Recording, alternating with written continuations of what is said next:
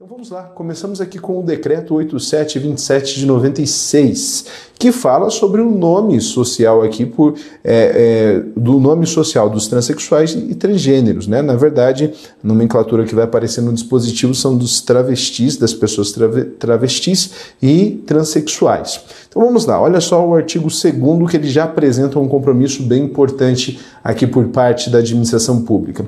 Os órgãos e as entidades da administração pública federal direta, autárquica e fundacional, em seus atos e procedimentos, deverão adotar o nome social da pessoa travesti ou transexual de acordo com o seu requerimento e com o disposto neste decreto. Pessoal, essa parte aqui da administração, quando a gente pensa administração pública, a gente pensa essa referência própria do poder executivo. Lucas, e o poder judiciário, por exemplo, ele deve adotar o nome social das pessoas? Sim, por consequência, tem a parte administrativa. O poder judiciário é particular na parte da jurisdição, mas no trato, como por exemplo nos seus registros, no processamento das informações, esse nome social também deve estar contemplado, também deve estar abrangido. Então, se numa audiência, por exemplo, houver o requerimento da parte, caso não tenha acontecido ainda nos autos, o juiz, a juíza deve se dirigir à parte, empregando corretamente o seu nome social é uma questão de dignidade da pessoa humana aqui também. Né? E aí nós temos na sequência o artigo 4 constará nos documentos oficiais o nome social da pessoa travesti ou transexual, se requerido expressamente pelo interessado, acompanhado do nome civil. Claro, né, pessoal, é, essa é aquela circunstância onde não houve a retificação do registro do assento civil da pessoa. Porque se houve, é só pedir para alterar e aí formalmente já se reconhece isso, né? Por questão de fundamentação documental, pelo, pelo aspecto mais tradicional, não há novidade da parte aqui do decreto de 2016. Mas caso não tenha ocorrido a retificação do registro do nome da pessoa, o nome social, ele supre essa necessidade, beleza? Então, aqui aparece inclusive nos documentos oficiais aqui. Tá?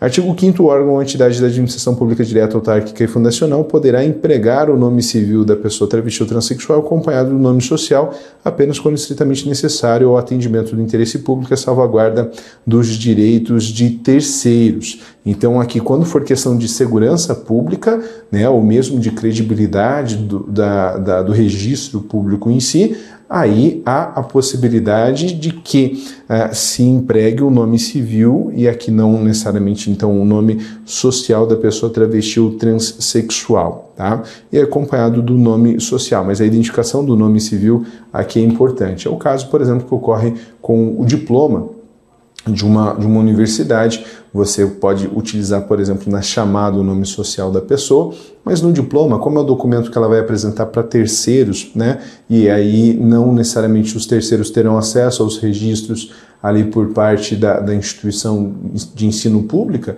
e aí nesse caso então se utiliza o nome civil. Né? E as instituições de fato já efetivaram essas alterações aqui para adequação a essa normativa que nós estamos estudando. E também uma decisão do STF que trata sobre um, um assunto semelhante, aqui a referência de gênero e também de nome, né, que a gente não pode perder de vista. Coloquei só os elementos mais importantes. Aqui tem vários itens, coloquei só a conclusão mais importante do processo é, jurisdicional. Então vamos às teses. Isso aqui são teses que vinculam e que, portanto, podem aparecer como alternativas na sua prova. Tá? O transgênero tem direito fundamental subjetivo à alteração de seu prenome e de sua classificação de gênero no registro civil, não se exigindo, para tanto, nada além da manifestação da vontade do indivíduo, o qual poderá exercer tal tal faculdade tanto pela via judicial como diretamente pela via administrativa. Então, nesse caso aqui, o fundamento é só a vontade. A manifestação de vontade ela pode ser pela via judicial ou pela via administrativa. Não é necessário que haja apenas a referência à via judicial, que é o que, por exemplo, pode aparecer como alternativa errada né, na, sua, na sua prova, caso a, a banca trabalhe com esse elemento aqui que nós estamos estudando. A segunda tese, essa alteração deve ser averbada à margem no assento de nascimento, sendo vedada a inclusão do termo transexual, até para não gerar qualquer tipo de estigmatização ou mesmo de tratamento discriminatório em geral. Né? 3. Nas certidões do registro não constará nenhuma observação sobre a origem do ato, sendo vedada a expedição de certidão de inteiro teor, salvo requerimento do próprio interessado ou por determinação judicial, para que não haja também especulação e que as pessoas não invadam a privacidade. Né? Isso aqui, a parte da, da sexualidade, mesmo da identidade de gênero, isso faz parte do, do privus da pessoa, do privus no sentido de singular. Importa a ela e a mais ninguém. E aí, nesse sentido, a proteção, inclusive, de eventual processo que tenha gerado ou determinado alteração do registro aqui.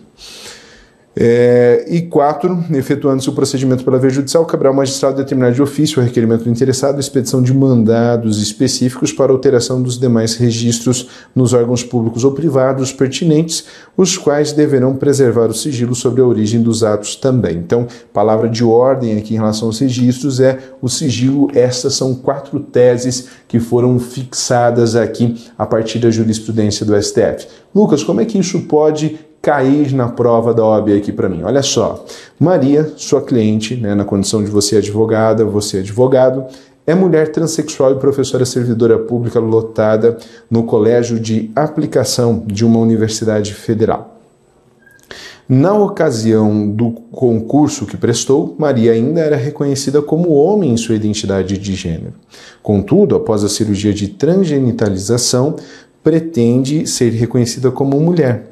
Ela procurou você porque tentou adotar o nome social Maria na administração pública, mas foi informada que, por trabalhar com adolescentes no ensino médio, isso não seria possível.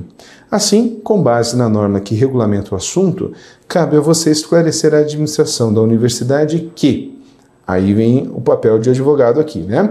Os órgãos e as entidades da administração pública federal direta, autárquica e funda fundacional, em seus atos e procedimentos, deverão adotar o nome social da pessoa tra travesti ou transexual de acordo com seu requerimento. É o artigo 2 do decreto, que a gente acabou de ler, alternativa A, alternativa correta nesse caso, beleza? Vamos ver as alternativas erradas. A gente também aprende com as erradas nesse caso, né? Convenção Americana sobre Direitos Humanos, da qual o Brasil é signatário, determina que os Estados partes assegurem a utilização do nome social de travestis e transexuais, tanto no âmbito da vida privada quanto da vida pública. Aqui dá um comichão para a gente marcar, mas o problema é que a comissão, a, a convenção em si, que aqui foi ratificada como decreto 678 de 92, o Pacto de São José da Costa Rica, não tem previsão alguma sobre isso. Inclusive, ele foi elaborado numa época que esses, esses direitos eles não estavam em evidência, né? não, não há referência expressa na Convenção a respeito disso. Sequer os direitos sociais, que eles são anteriores a esse tipo de debate aqui, ou menos na história do direito, o direito é sempre um pouquinho mais lerdo né, do que a necessidade social para resolver esse tipo de problema, a Convenção sequer incorporou elementos específicos ou sistemáticos para pegar uma nomenclatura aqui um pouco mais abrandada, quanto aos direitos sociais, econômicos, né? Isso precisou do Protocolo de São Salvador para que fosse complementado. Então, aqui a convenção ela é bem conservadora no sentido de dar uma ênfase maior aos direitos civis e políticos aqui e negligenciar de certa forma, ainda que tenha referências pontuais aos direitos posteriores ou de momentos históricos posteriores. Alternativa C. Após decisão do Supremo Tribunal Federal, o Conselho Nacional de Justiça já regulamentou que pessoas transexuais e travestis podem adotar o nome social nos contratos de trabalho, trabalho, contratos civis e relações com a administração pública. Aqui nós temos esse probleminha da, da que o CNJ, pessoal, ali regulamenta a parte de dentro do Poder Judiciário, né? E, e aqui não necessariamente a gente tem essa, essa ênfase uh, apenas aqui em relação a esses elementos, e a gente pode entender que a referência está em geral, e aí em geral teria o problema de competência do CNJ, que só pode atuar em relação ao próprio Poder Judiciário, né? então teria esse, esse limite de, de, atuação aqui, e também o Conselho Nacional de Justiça ele já tinha feito referências anteriores a essa manifestação do, do STF. Voltando só para registrar isso, reparem que a data da, da decisão aqui é de 2018. né?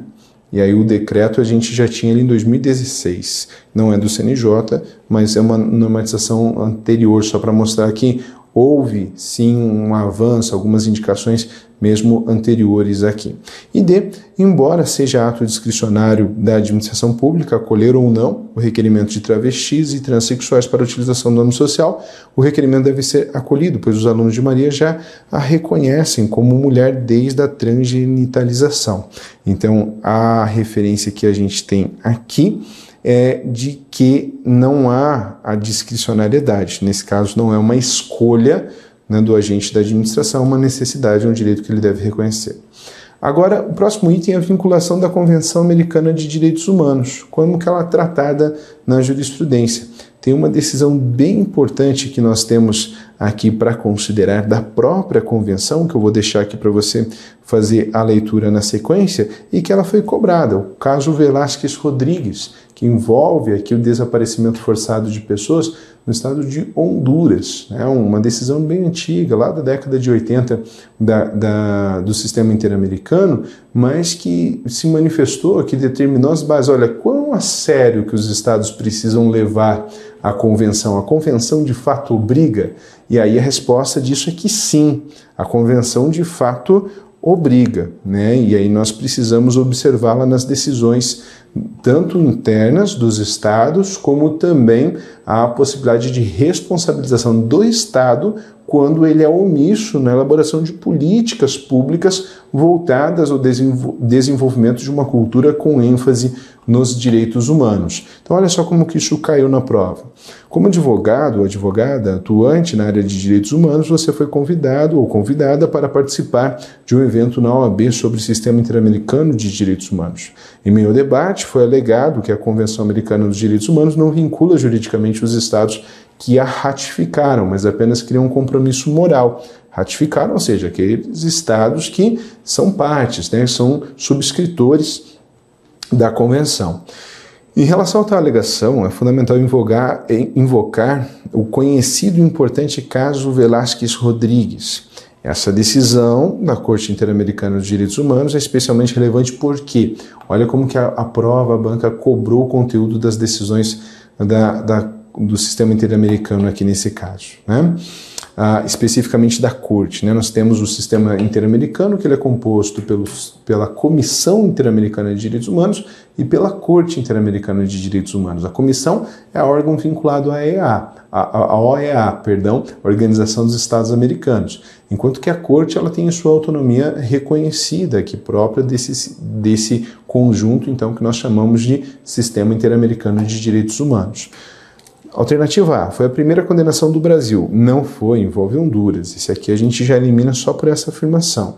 B, afirmou que os Estados partes devem prevenir, investigar e punir toda a violação dos direitos reconhecidos pela Convenção Americana, bem como procurar, ademais, o estabelecimento, se possível, do direito, o reestabelecimento, se possível, do direito violado, se for o caso, a reparação dos danos produzidos pela violação dos direitos humanos. Alternativa B, nesse caso, a alternativa correta. Então, olha só aqui o 175 para a gente poder destacar. O dever de prevenção abarca todas as medidas de caráter jurídico, político, administrativo e cultural que promovam a salvaguarda dos direitos humanos e que assegurem as eventuais violações aos mesmos sejam efetivamente consideradas e tratadas como um fato ilícito, que, como tal, é suscetível de acarretar sanções para quem os cometa, assim como a obrigação de indenizar as vítimas por suas consequências prejudiciais. Então, essa síntese aqui que a gente apresenta a partir do parágrafo, aquele númerozinho ali é o parágrafo da decisão, é o que faz legitimar a alternativa B em relação ao nosso exercício, como sendo a alternativa correta.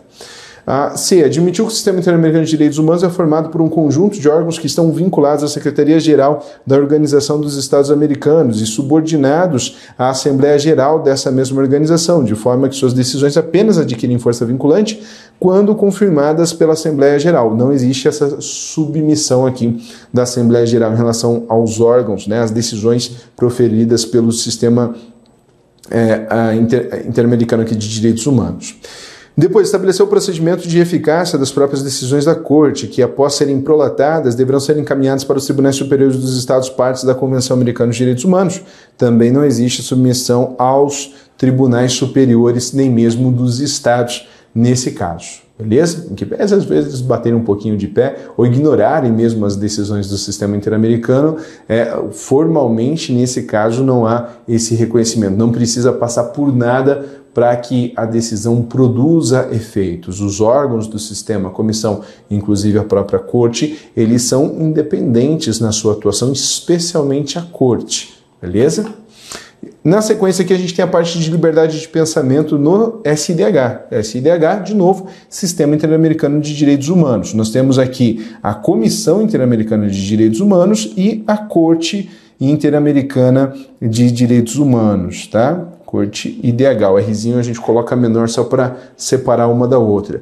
Que órgão de jurisdição, aqui é um órgão de administração e semi-jurisdicional, de acordo com a nomenclatura de algumas doutrinas aqui relevantes no cenário nacional, beleza? Então vamos lá, no artigo 13 da Convenção, nós temos o tratamento da liberdade de pensamento no âmbito do sistema interamericano. E a gente aproveita para recapitular um item bem importante aqui que pode aparecer na nossa, na nossa prova. Então, vamos lá. Artigo 13, liberdade de pensamento e de expressão. Toda pessoa tem o direito à liberdade de pensamento e de expressão.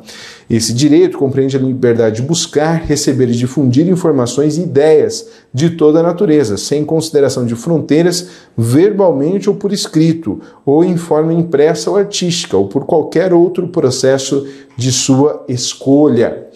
É, nós temos aqui o exercício do direito previsto no, no, inciso precedente não pode estar sujeito à censura prévia, mas às responsabilidades ulteriores, que devem ser expressamente fixadas pela lei, a ser necessária para assegurar o respeito aos direitos ou reputação das demais pessoas ou proteção da segurança nacional, da ordem pública ou da saúde ou da moral pública. Então, olha só que interessante para cobrar casos de fake news no contexto pandêmico esse dispositivo. Por isso fiz questão de trazer aqui na nossa revisãozinha, né? Parágrafo 3 não se pode restringir o direito de expressão por vias ou por meios indiretos tais como o abuso de controles oficiais ou particulares de papel de imprensa, de frequências radioelétricas ou de equipamentos e aparelhos usados na difusão de informação, nem por quaisquer outros meios destinados a obstar a comunicação e a circulação de ideias e opiniões. Aí o parágrafo 4 a lei pode submeter os espetáculos públicos à censura prévia com o objetivo exclusivo de regular o acesso a eles para a proteção moral da infância e da adolescência sem prejuízo do disposto do inciso segundo. Então, nesse caso aqui, aquela hipótese da classificação, olha, o filme é indicado para maiores de 12 anos, o filme é indicado para maiores de 18 anos, dependendo daquilo que tem no filme. Isso pode acontecer essa indicação, que não pode acontecer a censura do tipo, olha, aqui vai acontecer, na verdade, cenas de sexo explícito numa apresentação teatral e por isso fazer sexo na frente dos outros, isso não é bom, nós iremos proibir esse espetáculo. Não, o máximo que a autoridade pública pode fazer, nos termos aqui da, da convenção, é estabelecer a indicação: olha, 18 anos para cima tem que comprovar idade para ter acesso a esse espetáculo, se é que você quer entrar. E fica assim, aquela história: o, o agente público ele pode até achar que não é uma boa para ele, mas ele também não está ali no sentido de dizer, olha, você deve consumir esse tipo de cultura, aqui você não deve consumir esse tipo de cultura. Então você não deve ter acesso a isso, você deve ter acesso a isso. É nesse sentido que a norma pretende estabelecer limites aos agentes públicos, né? E cinco, a lei deve proibir toda propaganda a favor da guerra, bem como toda apologia ao ódio nacional, racial ou religioso que constitua incitação à discriminação, à hostilidade, ao crime ou à violência. Então, esse tipo de apologia não comporta diálogo com aquilo que nós temos aqui estabelecido pela Convenção. Só para repisar esse conteúdo, o artigo 220, parágrafo 3 também atribui à União a possibilidade de, por meio de lei, estabelecer critérios de indicações para os espetáculos públicos a fim de proteger tanto o desenvolvimento da criança e do adolescente, como também a família, de ter liberdade de criar os seus conforme aquilo, conforme os valores que entendem por, que a família entende por correto. Né? Agora, sem proibir que ninguém acesse conteúdos que vão no sentido contrário ao gosto dos agentes públicos. Já aqui nós temos uma questãozinha para ver como que esse tipo de conteúdo é cobrado. Recentemente houve uma grande polêmica na cidade de Piraporanga, porque o prefeito proibiu o museu local de realizar uma exposição sob a alegação de que as obras de arte misturavam temas religiosos com conteúdos sexuais, além de haver quadros e esculturas obscenas.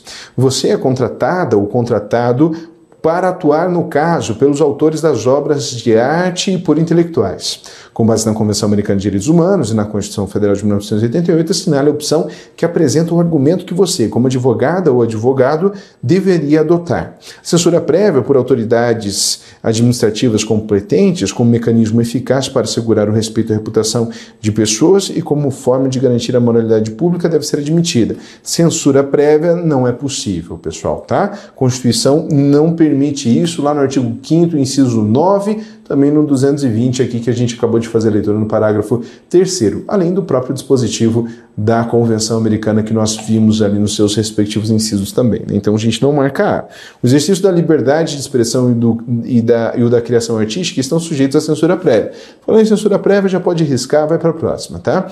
A liberdade de expressão e de criação artística estão sujeitas à censura prévia pelas autoridades competentes. Ó, só com a ideia de que não pode censura prévia, você já eliminava três alternativas, ficava só com a alternativa correta aqui.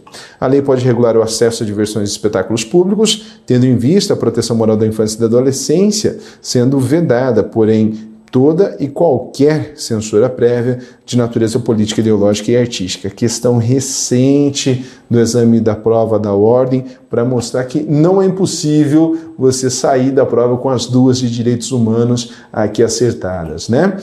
Na sequência, pessoal, a gente tem o Pacto dos Direitos Civis e Políticos que faz a referência aqui ao artigo 4 e é algo bem importante que também dialoga com o nosso contexto aqui pandêmico, que ainda é atual, né? ainda pode aparecer nessa edição aqui. Então, olha só, o artigo 4 fala sobre direitos civis e políticos, aqui associados aos direitos de primeira dimensão. Esse pacto é aquele da ONU, que vem dar força ao conteúdo da Declaração Universal de Direitos Humanos. A declaração entra naquilo que tradicionalmente a doutrina chama de soft law, ou seja, um compromisso para o desenvolvimento das políticas públicas dos estados, mas não necessariamente uma norma vinculante. Aí os pactos vêm e afirmam a vinculação. Então, transgredir o pacto é transgredir uma norma vinculante, uma norma jurídica ou hard law. Tá? E a, a, a, Declaração Universal ela é entendida como uma espécie de orientação para o desenvolvimento de políticas públicas por parte dos estados, então não tem força aqui de norma jurídica, uma espécie de recomendação nos termos da Carta da ONU. Tá? É, vamos lá então a norma jurídica, o artigo 4 quando situações excepcionais ameacem a existência da nação e sejam proclamadas oficialmente, os Estados, partes de, do presente pacto, podem adotar, na estrita medida exigida pela situação, medidas que suspendam as obrigações decorrentes do presente pacto, desde que tais medidas não sejam incompatíveis com as demais obrigações que lhes sejam impostas pelo direito internacional e não acarretem discriminação alguma, apenas por motivo de raça, cor, sexo, língua, religião ou origem social. E aqui nós temos esse dispositivo. Ó, a disposição precedente não autoriza qualquer suspensão dos artigos 6, 7, 8, parágrafos 1 e 2, 11, 15, 16 e 18. Por exemplo, aqui a referência do estado de sítio. Se a questão vier, olha, com base na Constituição Federal, Aí você responde lá com base no artigo é, do 137 ou 139 da Constituição, que tem duas hipóteses de declaração do estado de sítio e as hipóteses de suspensão dos direitos fundamentais. Agora, se vier com referência ao pacto pessoal, olha só o tipo de direito que você não pode suspender. Não pode suspender o direito à vida e restrições à aplicação da pena de morte, então não pode ampliar, mesmo em circunstâncias de estado de sítio, de acordo com o pacto. Não se pode praticar tortura, não se pode é, retomar práticas de escravidão ou legitimar práticas de escravidão mesmo de tráfico de escravos. Vedação não pode ampliar aqui ou incluir a possibilidade de prisão por dívida, né, dívida contratual. a legalidade da pena, você tem que respeitar a ideia da anterioridade da norma penal, com a expressa combinação da respectiva pena, mesmo nessas circunstâncias.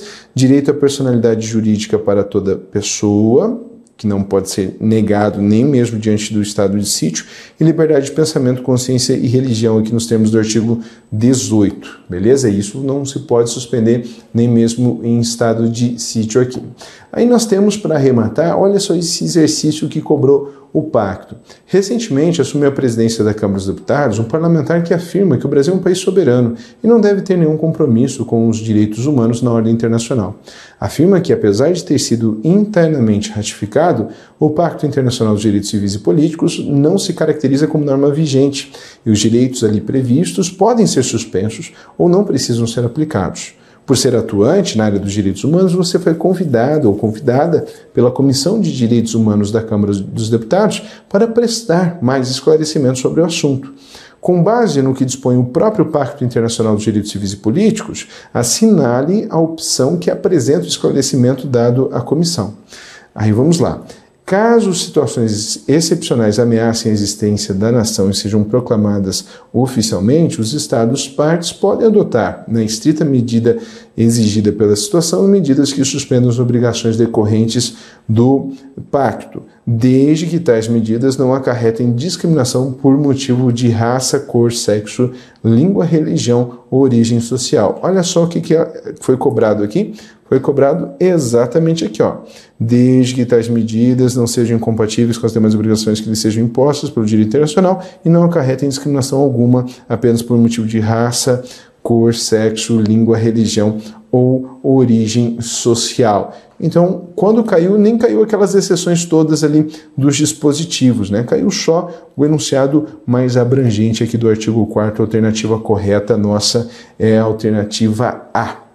É, para complementar a nossa revisão, coloquei alguns julgados só para reforçar algumas ideias, a gente ir com a memória fresca para isso. Né? Pessoal, aqui nós temos uma ADPF que reconheceu que a legislação municipal, atenção, olha a utilização da ADPF aqui que a gente consegue aproveitar isso para direito constitucional, que a legislação municipal por meio de ADPF foi questionada lá no STF, não pode restringir o ensino sobre questões de gênero no sistema público, né, no sistema educacional público e privado em relação aos conteúdos que podem ou não ser abordados em uma sala de aula. Então, as leis que proíbem as leis municipais que proíbem ensinar que existe, olha, existem pessoas que têm os afetos que se expressam dessa forma, afetos que se expressam dessa forma, pessoas que se sentem assim em relação à sua identidade, pessoas que se sentem desse outro modo em relação à sua identidade, todas elas têm igual dignidade. Proibir que seja ensinado isso é inconstitucional, viola aqui a Constituição Federal e mesmo a competência legislativa da própria União, que é quem fixa essas diretrizes quando se fala em matéria educacional. Agora chama atenção para a decisão mais recente nessa área, e por isso a importância, né? Houve decisão, decisão da STF recente nessa área, a defesa do pluralismo político, a construção de uma sociedade livre, justa e solidária, que é objetivo do Estado brasileiro, sem qualquer preconceito, está aqui a referência ao artigo 3 inciso 4 da Constituição. Direito à liberdade de ensino, ao pluralismo de ideias e concepções pedagógicas e ao fomento da liberdade e a tolerância. Então, pensar essas questões corrobora inclusive os princípios do ensino que estão previstos na Constituição.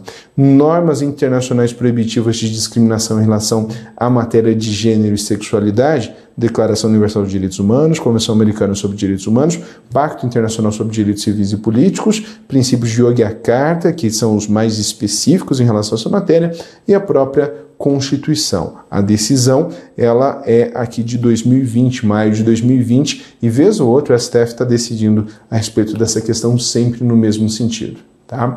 É para a gente arrematar a última decisão, pessoal, foi uma decisão do Pleno, que fala sobre a liberdade, o direito à liberdade de expressão e a tipificação do crime de desacato. Não havia manifestação nesse sentido ainda por parte do Pleno. Em junho de 2020 houve, dizendo que a norma do 331 do Código Penal, ela foi sim recepcionada pela Constituição Federal de 88 e não agride nesse sentido a convenção segundo a interpretação do STF. O sistema interamericano tem uma outra resposta para esse tipo de problema. Aqui está uma questão boa para a gente fazer um TCC, mas o que você precisa saber é se cair, pode cair aqui essa posição do STF dizendo que não viola a liberdade de expressão e tipificação da conduta de desacato. O desacato não está contemplado pela liberdade de expressão, outra forma de se dizer a mesma coisa.